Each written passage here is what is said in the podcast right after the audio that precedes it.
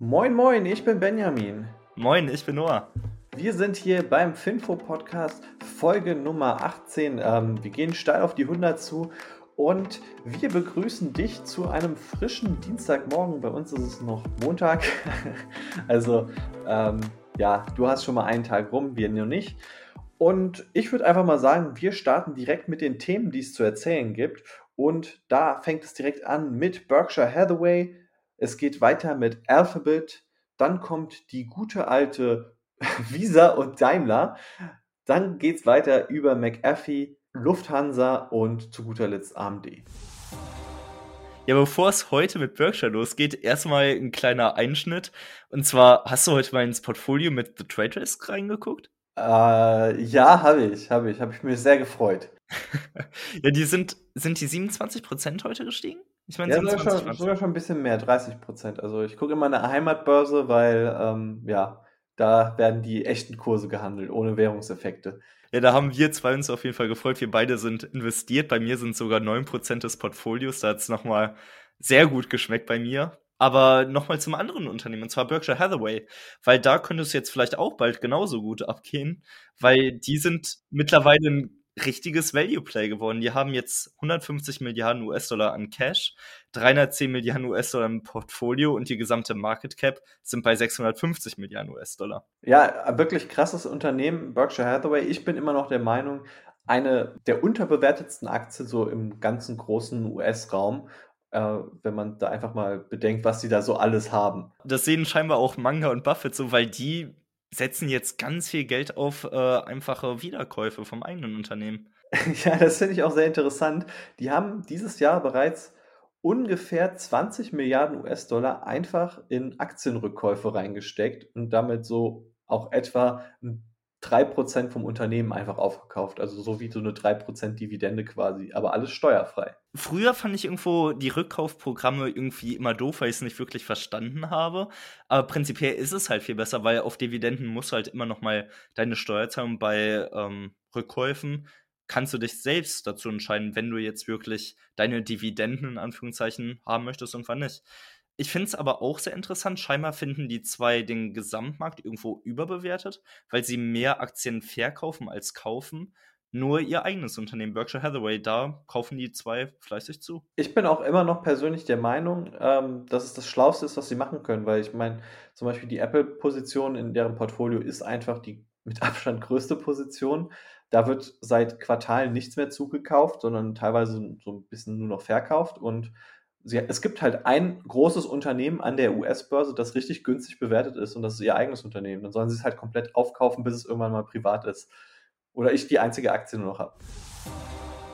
Jetzt kommen wir mal zum nächsten Unternehmen, und zwar zu Alphabet. Was hast du uns dazu zu berichten, Benjamin? Ja, Alphabet hat es tatsächlich gestern geschafft, einmal ganz knapp über die 2000 Milliarden US-Dollar-Grenze, also eine 2 Trillion Dollar Company zu werden. Ja, wenn ich mich nicht irre, ist es doch jetzt auch irgendwo das bestperformendste GAFAM-Unternehmen dieses Jahr gewesen, oder? Genau, also für alle Leute, die nicht wissen, was GAFAM ist, ähm, ich versuche es jetzt mal aus dem Kopf zu zitieren. Also G ist ja Google, oder? Äh, ja, genau, die beiden A's, Apple und Amazon. Dann F Facebook, jetzt. Ja, genau, und, und M ist Microsoft. Also irgendwann wird es vielleicht in Gammam oder so umbenannt, äh, wer weiß. Wobei es ja echt krass ist, weil allein Microsoft ist, meine ich, dieses Jahr auch knapp 50% gestiegen, ne? Genau, aber Alphabet hat einfach mal über 70% gemacht und hat damit eben geschafft, jetzt über 2000 Milliarden US-Dollar einmal ganz kurz wert zu sein. Äh, ist damit in einer Liga jetzt mit Microsoft und mit Apple aufgestiegen, die das auch geschafft haben. Aber die drei Unternehmen waren nicht das erste Unternehmen auf der Welt, das äh, über 2 Trillion wert war. Was denkst du, war das erste Unternehmen? Ich weiß, dass es unterschiedliche Unternehmen gibt, die über Trillion sind. Dazu gehört natürlich auch Apple oder Microsoft, aber wer als erstes da war, keine Ahnung. Ein schönes Old Economy Unternehmen, nämlich Saudi Aramco. Die waren schon 2019 in dieser Liga, aber dann ähm, ja, kam Corona und Öl ist abgestürzt und alles. Und äh, eine weitere, äh, also überhaupt der Grund, warum Alphabet einfach so gut gelaufen ist dieses Jahr, ist einfach, weil bei denen alles gut läuft. Ähm, YouTube, das ganze Werbegeschäft, Google Cloud-Plattform. Also irgendwie in jeder Sparte konnten sie auch im letzten Quartal über 40 Prozent wachsen. Und ähm, sie sind trotzdem immer noch recht preiswert, nämlich das KGV für das nächste Jahr, also was so erwartet wird, liegt immer noch bei unter 30. Also theoretisch könnte es noch Potenzial geben. Was ich auch irgendwo interessant finde, was auch sehr häufig irgendwo missachtet wird, Alphabet hat ja auch irgendwo so einen Venture Capital Bereich, wo sie ja auch wirklich in SpaceX investiert sind. Ich meine, Alphabet ist so das einzige börsennotierte Unternehmen, wo man auch wirklich die Möglichkeit hat, einen Bruchteil von SpaceX zu kaufen. Das stimmt. Und wenn die Analysten recht haben und SpaceX Elon Musk zum äh, Billionär macht, dann kann man darüber über Alphabet auch profitieren. Eine News, die mich heute echt überrascht hat, sind Daimler und Visa. Und zwar wollen die jetzt eine Kooperation eingehen. Die wollen jetzt dank einer Visa-Technologie das Bezahlen im Auto selbst, und zwar in einem Mercedes, dann ermöglichen. Das äh, finde ich ziemlich cool. Das heißt, du fährst so in den McDonald's Drive-Thru und musst nicht mal mehr das Fenster aufmachen, sondern bleibst einfach stehen und dann, wie, wie läuft das dann? Da habe ich keine Ahnung von. Also, es steht nur im Raum, dass sie zwei zusammenarbeiten wollen und dass man im Auto selbst bezahlen kann. Ich stelle mir das dann so vor, dass man dann vielleicht beim Drive-Thru, man hat, bezahlt ja auch neuerdings mit NFC-Chips oft. Ich bezahle mittlerweile auch fast nur noch mit meinem Handy, muss ich sagen. Also es ist einfach praktisch. Und wenn man dann mit einem Auto, mit seinem Mercedes zum McDonald's Drive-In fährt, muss man dann vielleicht einfach nur noch auf dem Touchscreen bestätigen, yo, mir gehört das Double Big Mac Menü möchte ich gerne kaufen. Ist schon irgendwo cool. Ja, oder ähm, was dann vielleicht auch irgendwann möglich ist, wenn die Autos autonom fahren können, dann kannst du vielleicht auch, auch auf Amazon oder so bestellen. Ja, wobei ich das nicht wirklich intuitiv finde. Ich meine, so Amazon-Bestellungen mache ich ja eher auf dem MacBook oder irgendwie auf dem Handy. Ähm, aber was ich mir ganz cool vorstellen kann, ist auch der Tankprozess. Man hat ja auch ähm, E-Ladestationen, dass man da dann wirklich auf dem Auto dann wirklich den Bezahlungsprozess abschließt und das nicht umständlich irgendwie auf dem Handy macht. Ja, einfach, dass du dich genau auf die richtige Stelle stellst und dann weißt es einfach schon, welches Auto da steht und alles. Das wäre perfekt. Ich bin auf die Zukunft gespannt. Weiter geht es mit McAfee. Das ist ein IT-Sicherheitsunternehmen. Ist das nicht irgendwie der komische Kauz, der auf seinem Twitter-Profil die ganze Zeit so Kryptowährungen gepusht hat? Äh, ja, der hat es gegründet vor, ich weiß nicht, irgendwann noch vor den Zeiten des Internets, glaube ich.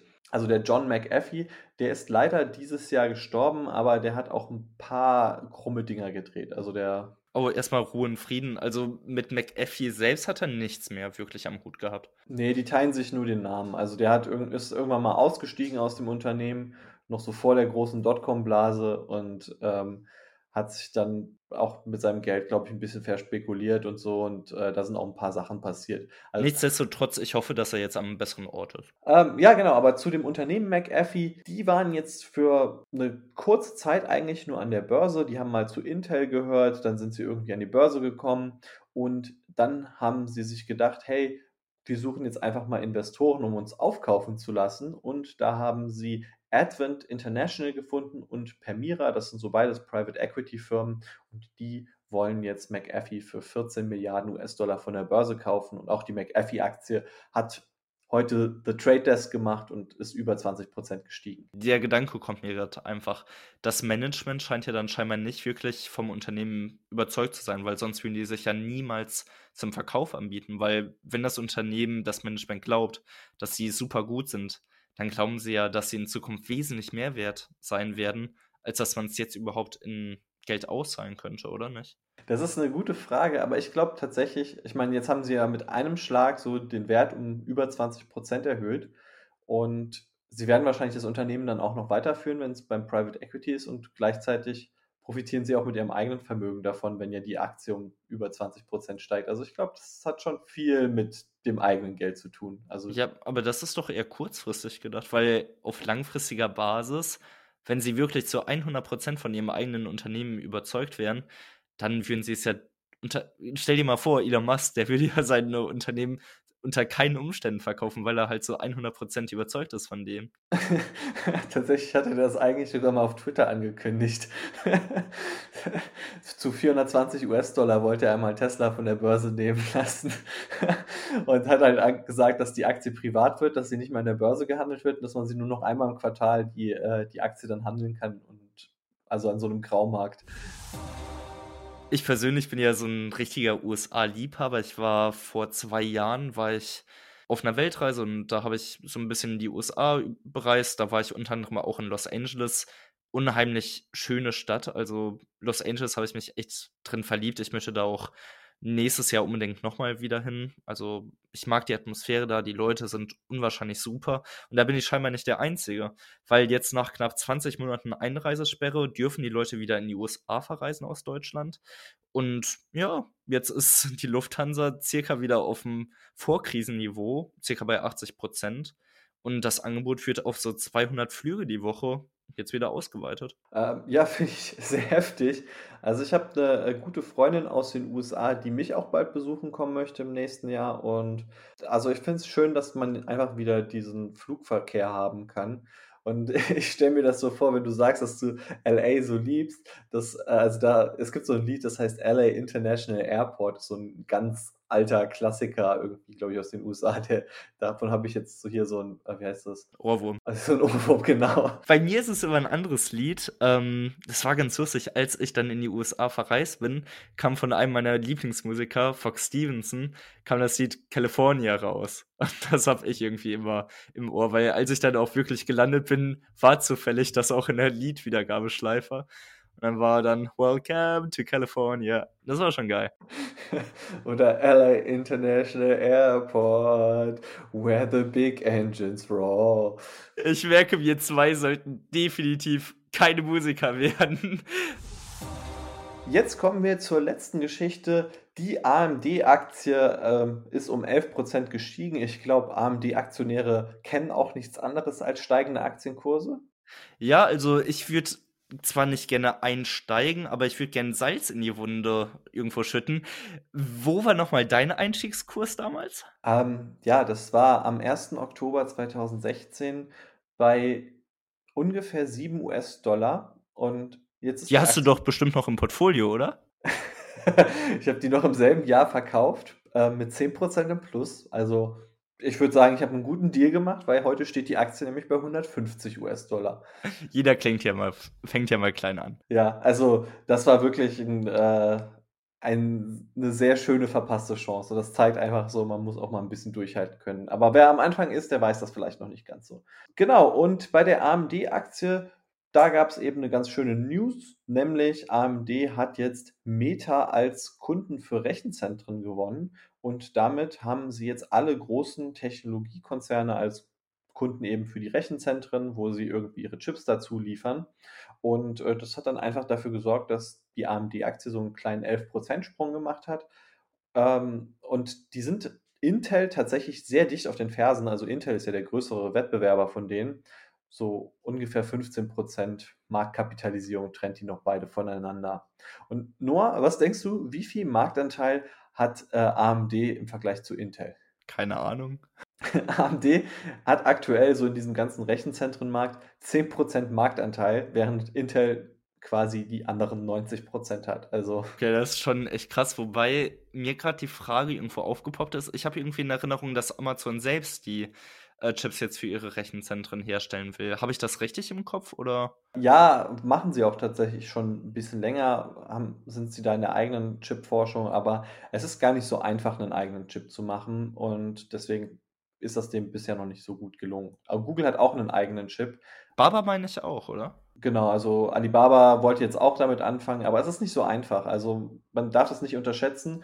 Und das ist eben auch das, was die AMD-Aktie so hochgepusht hat weil alle die unterschätzt haben. Die war eben eine lange Zeit extrem am Boden. Die hatten unter 1% Marktanteil äh, in diesem ganzen Rechenzentrenmarkt. Und jetzt holen die langsam auf. Die haben Intel auf jeden Fall, was so die Chip-Fertigungsgröße angeht, überholt und ähm, sind jetzt auch Nvidia ziemlich auf den Fersen. Ja, ich finde das echt interessant. Jetzt bald soll ja auch die 5-Nanometer-Technologie in Einsatz kommen. Generell überall hört man Chipmangel, Chipmangel, Chipmangel. Ich bin gespannt, was da bald auf uns zukommen wird. Ich glaube aber persönlich auch, dass sich nochmal viel ändern wird, eben wenn man zum Beispiel sieht, was halt Apple einfach geschafft hat. Also Apple ist auch so echt eines der coolen Beispiele, wo ein Unternehmen, das ursprünglich keine Chips gemacht hat, es geschafft hat, so richtig in den Chipmarkt einzusteigen. Wobei ich denke, dass das eher so Apple-exklusiv werden wird.